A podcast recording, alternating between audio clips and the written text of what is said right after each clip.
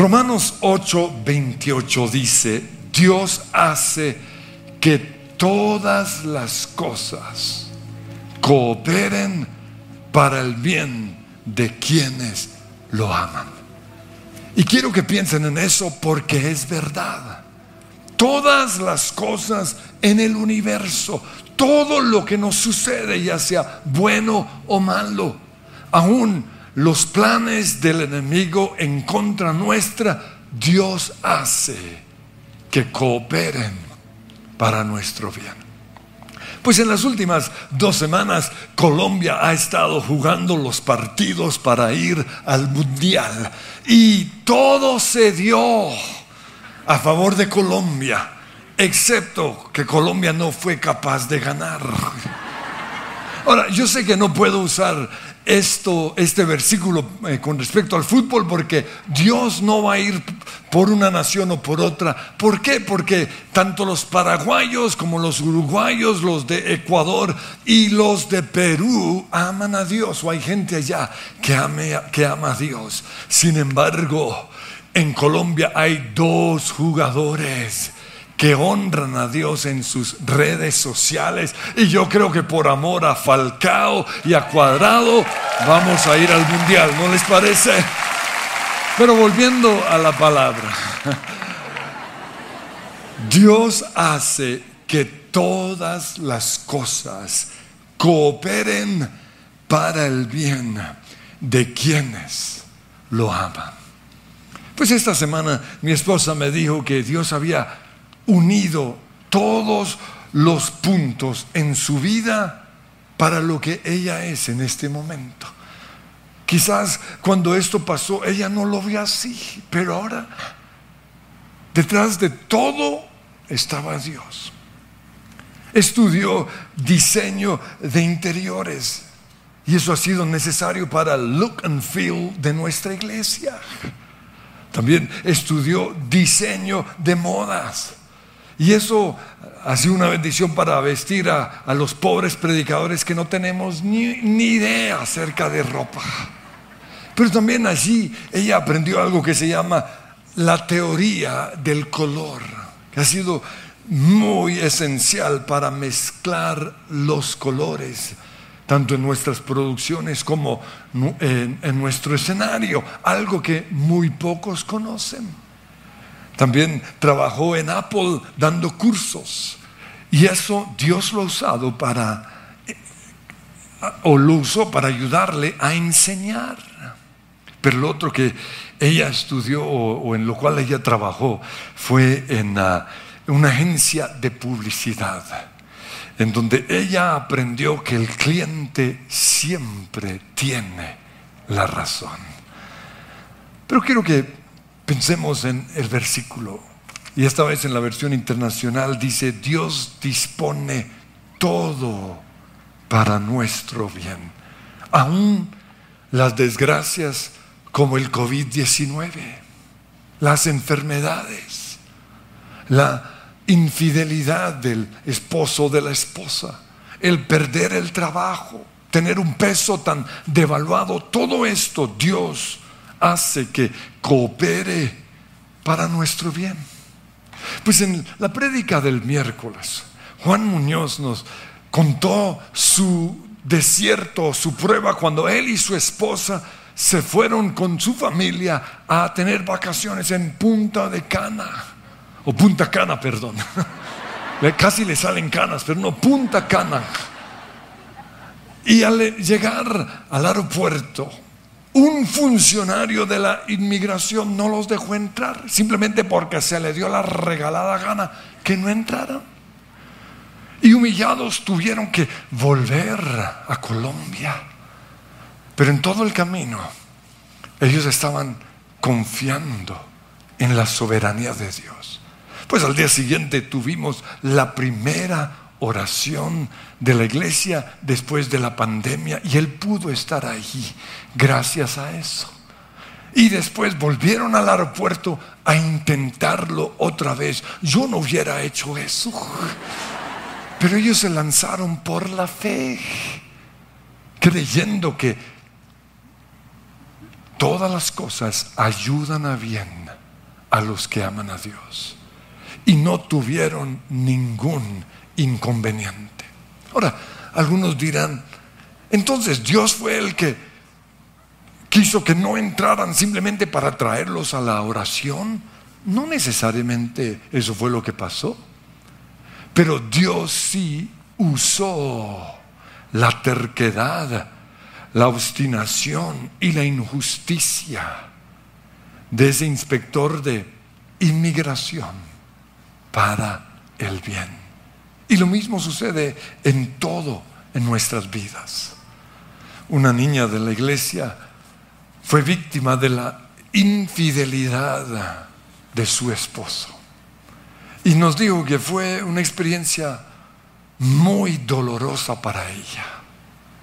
Pero después de la del quebrantamiento de su esposo, de la rehabilitación, ella dijo que están viviendo los mejores momentos en su matrimonio, porque antes ellos tenían muchas cosas guardadas, pero ahora hablan con libertad el uno hacia el otro, con total transparencia, porque todas las cosas Dios las usa o las dispone para nuestro bien.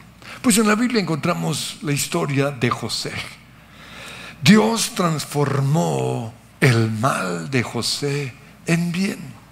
En el capítulo 41 de Génesis vemos que él es el gobernador de Egipto y en ese momento Egipto era la potencia mundial, era la nación más grande, más poderosa. Y el único que estaba encima de José era el faraón. Pero cuando José tenía unos 17 años, sus hermanos, dice la Biblia, cometieron una terrible maldad en contra de él. Por eso cuando el papá se murió, ellos fueron a pedirle perdón, porque realmente no fue una un, verdadero quebrantamiento, simplemente querían salvar sus vidas. Y, José se dio cuenta que estaban asustados, por eso les dijo en Génesis 50, 19, no tengan miedo. Es verdad que ustedes pensaron hacerme mal, pero Dios transformó ese mal en bien para lograr lo que hoy estamos viendo, salvar la vida de mucha gente. Pues ¿cuál fue la maldad que ellos le hicieron? Pues José era el favorito de su papá. Y eso les, les molestó a los otros hermanos. Y por eso la Biblia dice que lo odiaban, le tenían envidia pero también lo odiaban porque era un soñador y su sueño era reinar sobre sus hermanos. Por eso un día tramaron matarlo. Pero en esas intervino su hermano Rubén y los convenció más bien de meterlo en un pozo. Su plan era después sacarlo de allí. Pero estando allí, pasaron unos mercaderes. Y Judá, el financista, podríamos decir, se le ocurrió venderlo. Oye, ¿por qué no más bien no lo vendemos? Así que dice Génesis 37, 28, cuando los mercaderes madianitas se acercaron, sacaron a José de la cisterna y se lo vendieron a los ismaelitas por 20 monedas de plata. Fue así como se llevaron a José a Egipto. Y yo me lo imagino en ese viaje pensando, ¿y en dónde está Dios? Yo no veo a Dios cooperando a favor de mi vida ni tampoco a favor de sus planes para mí. Yo creo que pensó lo mismo cuando estaba en el mercado en donde vendían a los esclavos. Aquí le ofrezco a este hombre como esclavo, hace de todo, lava la cocina, le limpia el burro, lo que sea, ofreciendo al pobre José y ahí estaba. pensando, ¿y en dónde está Dios? Pero Romanos 8:28 dice que Dios hace que todas las cosas en el universo cooperen para nuestro bien. Finalmente lo compró Potifar, dice Génesis 39.1, cuando José fue llevado a Egipto, los ismaelitas que lo habían trasladado allá lo vendieron a Potifar, un egipcio que era funcionario del faraón y capitán de la guardia. Y yo creo que cuando él llegó a la casa de Potifar, pensó, wow, las cosas se están dando. ¿Por qué? Porque José era un campesino. Y aquí estaba en la casa de uno de los hombres más importantes de Egipto. Era su oportunidad para aprender. Aprender a hablar, aprender a relacionarse con la gente de bien, aprender a gobernar, aprender a administrar. Todo se estaba dando. Dice el versículo 2, ahora bien, el Señor estaba con José y las cosas le salían muy bien. ¿Por qué? Porque Dios hace que todas las cosas en el universo cooperen para nuestro bien. Mientras José vivía en la casa de su patrón egipcio, este, es decir, el patrón se dio cuenta de que el Señor estaba con José y lo hacía prosperar en todo. José se ganó la confianza de Potifar y éste lo nombró mayordomo de toda su casa y le confió la administración de todos sus bienes por causa de José. Y siempre que leo esto yo pienso en mí. Y lo mismo deben pensar ustedes, por causa de mí. El Señor bendijo la casa del egipcio a partir del momento en que puso a José a cargo de su casa y de todos sus bienes. La bendición del Señor se extendió sobre todo lo que tenía el egipcio. Y la Biblia nos muestra que José trabajó allí durante 10 años, aprendiendo.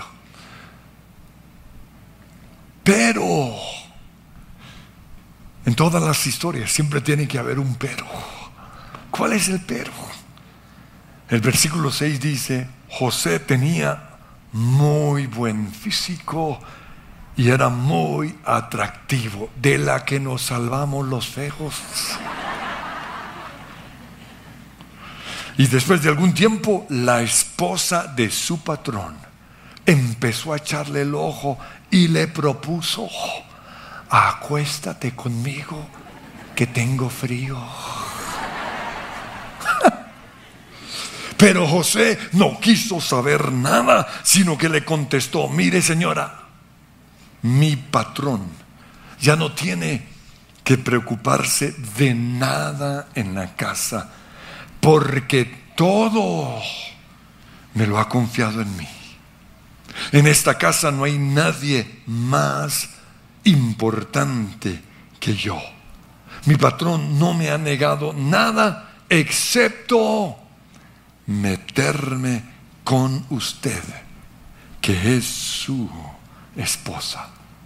¿Cómo podría yo cometer tal maldad y pecar así contra Dios?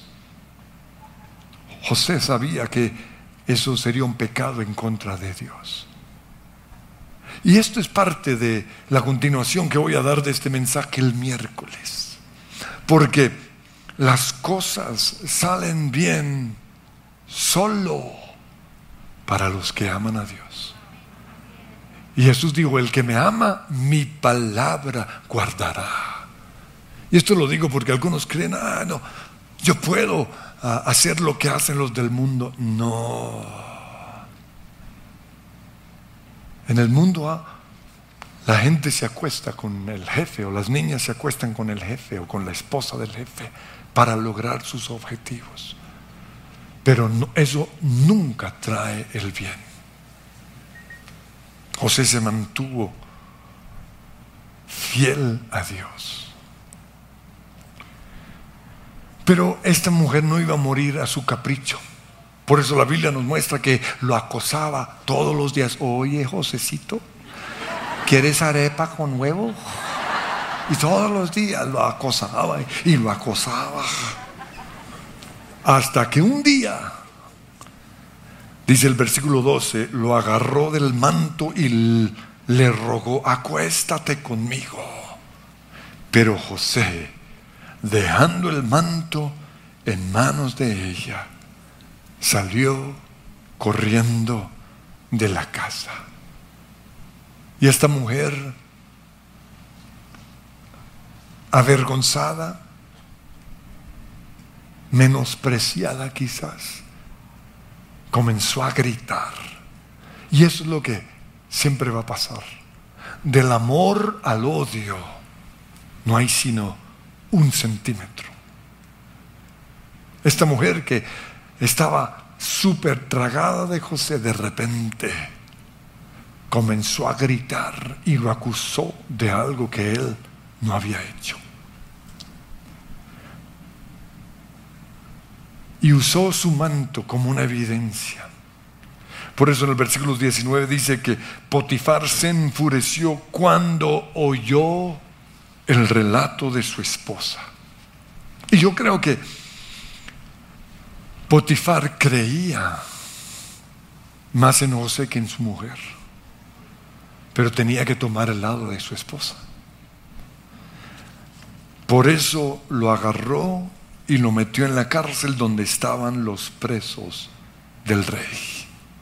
Y la pregunta es esta, ¿qué va a hacer Dios para que injusticias como estas cooperen para nuestro bien?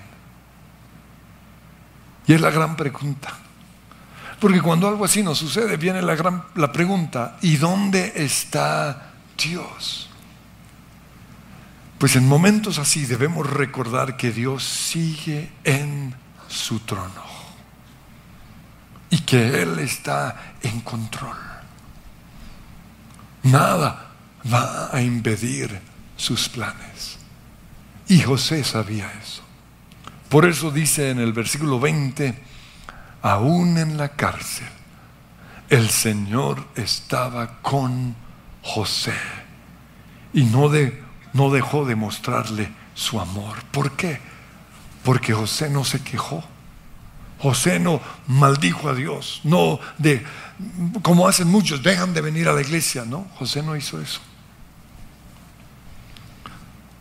sino que hizo, o Dios hizo más bien, que José se ganara la confianza del guardia de la cárcel, el cual puso a José a cargo de todos los prisioneros y de todo lo que se hacía ahí. Ahora pasó de estar tan cerca de su sueño a ser simplemente el número dos en una cárcel. Y a veces el enemigo usa eso para bombardear nuestra mente. ¿Dónde están los grandes sueños? ¿Dónde está tu Dios? ¿De qué sirve tanta santidad? ¿De qué sirvió tanta integridad? Y esos son los dardos del enemigo.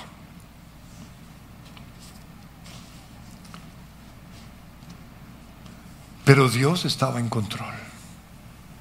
Él sigue en su trono. Y un día, Faraón mandó a la cárcel al jefe de los coperos y al jefe de los panaderos. Y estando ellos allí, tuvieron cada uno un sueño. Y quizás José, al verlos preocupados, les, les dijo, ¿qué, ¿qué pasa? Y le contaron su sueño y él les dio la interpretación de su sueño. Y al copero le dijo en Génesis 40, 13, dentro de tres días el faraón te levantará y te pondrá nuevamente en tu puesto como jefe de sus coperos. Te pido que te acuerdes de mí y me hagas un favor cuando las cosas te vayan bien. Háblale de mí al faraón para que me saque de este lugar. Porque estoy aquí, dice el versículo siguiente, sin merecerlo.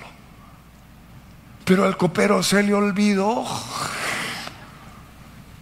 Y la Biblia dice que pasaron dos años. Muy pronto, esta pandemia serán dos años de pandemia. Dos años esperando salir de esta situación.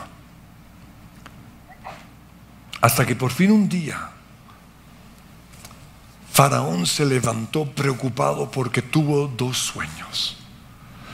Dos sueños que él no entendía y mandó llamar a los magos y a los sabios de Egipto y nadie se acordó.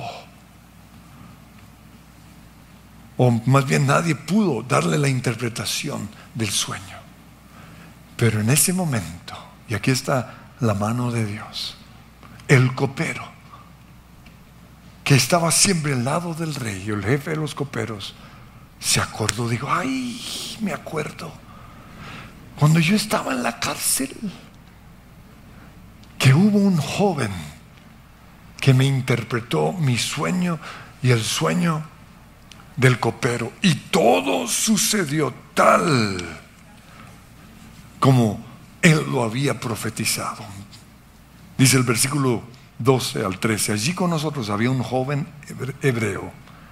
Le contamos nuestros sueños y a cada uno nos interpretó el sueño y todo sucedió tal como él lo había interpretado. Por eso Faraón mandó a llamar a José.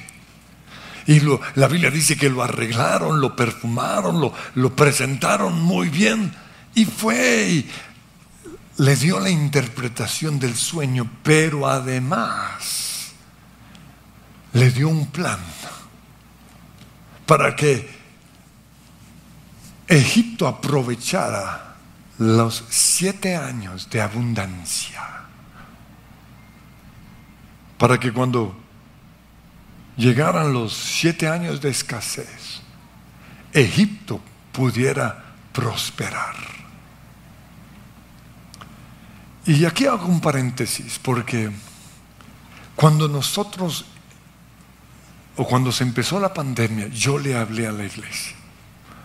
Yo di un mensaje en donde dije, si ustedes aprovechan estos dos años, o, en ese momento no sabíamos el tiempo, si ustedes aprovechan esta pandemia, cuando esto se acabe, ustedes serán las personas más poderosas, más influyentes, más ricas de la nación. Los que me oyeron verán el cumplimiento de esa palabra, pero los que se quedaron ahí quejándose, ay, eso está tan duro, levantándose más tarde que nunca, pereciendo, no lo verán.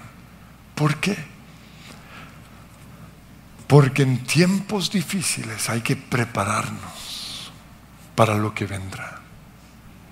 Entonces cuando José le dio la interpretación de, este sueño y el plan para salir adelante, Faraón dice en Génesis 41, 37, al faraón y a sus servidores les pareció bueno el plan. Entonces el faraón les preguntó a sus servidores, ¿podremos encontrar una persona así es decir, como José, en quien repose el Espíritu de Dios. Y luego le dijo a José, como Dios te ha revelado el significado de los sueños a ti, es obvio que no hay nadie más sabio e inteligente que tú. Quedarás a cargo de mi palacio y toda mi gente recibirá órdenes de ti. Solo yo tendré más autoridad que tú, porque soy el rey. Por eso José es el mejor ejemplo de Romanos 8:28, en donde Dios, o donde la palabra dice que Dios hace que todas las cosas cooperen para el bien de los que le aman. Y por eso quiero recordarle lo que José le dijo a sus hermanos muchos años después. Es verdad, Génesis 50, 19, que ustedes pensaron hacer, hacerme mal, pero Dios transformó ese mal en bien para lograr lo que hoy estamos viendo, salvar la vida de mucha gente. Por eso quiero que piensen en todo lo que ha pasado en sus vidas. Y así como mi esposa vio cómo Dios estaba uniendo los puntos, yo invito que ustedes hagan lo mismo, porque se sorprenderán. Todas las cosas ayudan a bien a los que aman a Dios. Pues, en mi caso personal, todo estaba bien hasta que llegó la pandemia. Recuerdo una mañana en abril del nunca olvidado 2020. Estaba tomando café en la cocina y pensando de qué manera Dios va a cumplir Romanos 8:28 en mi vida y en la iglesia. Yo no veía cómo Dios hace o cómo Dios haría que todas las cosas cooperaran para el bien. Porque cuando llegó la pandemia, la iglesia estaba viviendo los mejores momentos. Estábamos a punto de inaugurar la sede en Suba y la sede campestre. Estábamos a punto de comenzar iglesias en otras ciudades o comenzar todo el trabajo hacia eso. Estábamos empoderando a los futuros líderes, a los futuros predicadores, eh, formando a los que iban a ser parte de la alabanza en esos lugares. Cuando llegó el COVID-19. Y mi pregunta era, ¿cómo va a ser Dios para que todo esto coopere para el bien? Yo ya estaba entregando muchas de mis responsabilidades para que surgiera la nueva generación y me tocó volver a predicar cada 15 días los fines de semana y cada 15 días los miércoles. Yo llevo casi dos años sin descansar.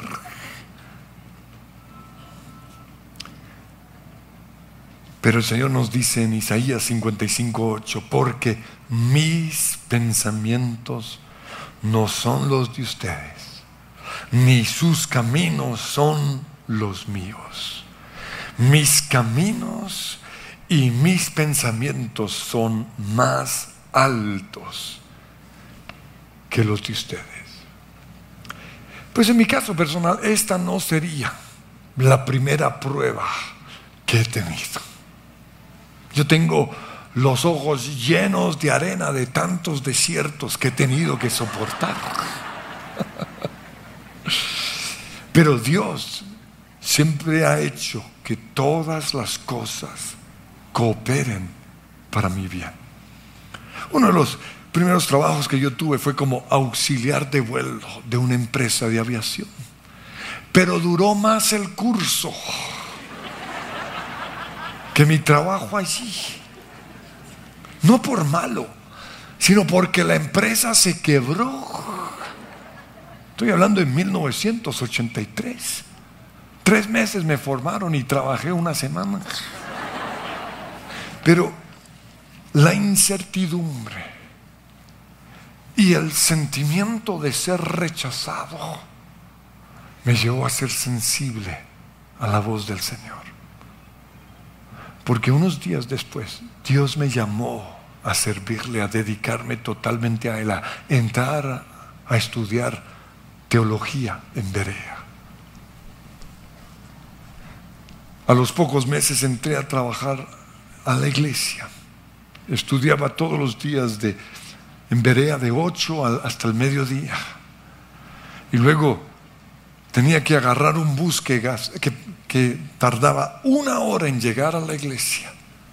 Y trabajaba de 2 a 8 y 30. Y luego una hora de regreso a mi casa. Llegaba a las 9 y 30. Y yo tenía que subir a ese bus, recuerdo, con mi guitarra, porque tenía grupos de oración, entonces necesitaba, y mi guitarra y era una guitarra grande como esta, y mi mochila. Y eso, permiso, permiso, oiga, pero ¿quién se le ocurre subir con una guitarra?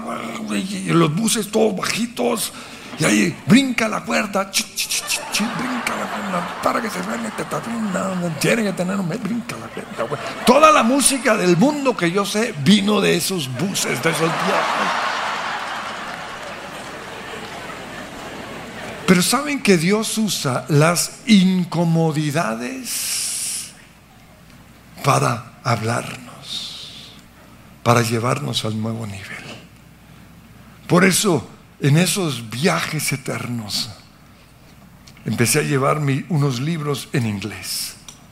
Y en menos de seis meses leí más de 50 libros en inglés. Eso todo el mundo me peleaba. Se le van a caer, se le va a caer la retina. Pues no se me cayó. Y gracias a eso, aprendí o desarrollé mejor mi vocabulario y mi gramática en inglés. Porque aunque en mi casa hablábamos inglés, yo siempre estudié en español. Pero también yo en esa incomodidad necesitaba buscar una solución. Y comencé a soñar. Y aprendí a planear. Y a los cuatro meses, ganando el mínimo, no sé cómo, pero por eso yo creo que, que Dios interviene cuando uno comienza a trabajar con Él. A los cuatro meses compré mi primer topolino. Y, y ese topolino es muy importante para mí, o fue importante para mí. ¿Por qué? Porque lo más difícil para un deportista, para un tenista, es ganar su primer torneo. Si un tenista no logra ganar su primer torneo, nunca estará dentro de los primeros puestos del ranking mundial, porque es algo mental. Es importante para los escaladores llegar a la cima de la montaña. Ese topolino para mí fue llegar a la cima de la montaña. Y a partir de ese momento no ha habido montaña que yo no pueda escalar. ¿Por qué? Porque Dios usa la incomodidad para obligarnos a crecer. Pues la incomodidad en la vida de un esclavo como José, Dios lo usó para enseñarle a ser rey. Pero Dios también usó la comodidad de Moisés, porque él era un hijo de papi. Él era un, niño que se levantaba tarde, que tenía siervos que lo atendían. Pero Dios usó esa comodidad para obligarlo a crecer. Estuvo 40 años en el desierto, aprendiendo a ser hombre, aprendiendo a sobrevivir, aprendiendo a cocinar, a defenderse a sí mismo. Yo quiero que nos pongamos en pie. Y Señor, yo te pido que en este momento todos los que estamos acá podamos creer que hay un Dios sentado en su trono. Y que tú conoces a cada uno de nosotros. Y aún nuestros errores y los errores de otras personas aún las injusticias que hemos vivido, aún al mismo diablo, el COVID-19, la pérdida del trabajo, todas estas cosas, tú haces que cooperen para nuestro bien. Y te pido, Señor, que podamos creerlo. Porque quizás algunos hoy ya están en el palacio de Potifar. Y hay cierta esperanza, pero de repente están en la cárcel. Pero te pido, Señor, que tú les hables ahí en la cárcel en la cual se encuentran. Y tú les digas que todo va a salir bien. Lo que anhelo cuando debes hoy es solo tu voz, solo tu voz, la esperanza en mi oscuridad. Ya no puedo ver, solo tu luz, solo tu luz, hace un camino donde no lo hay. En este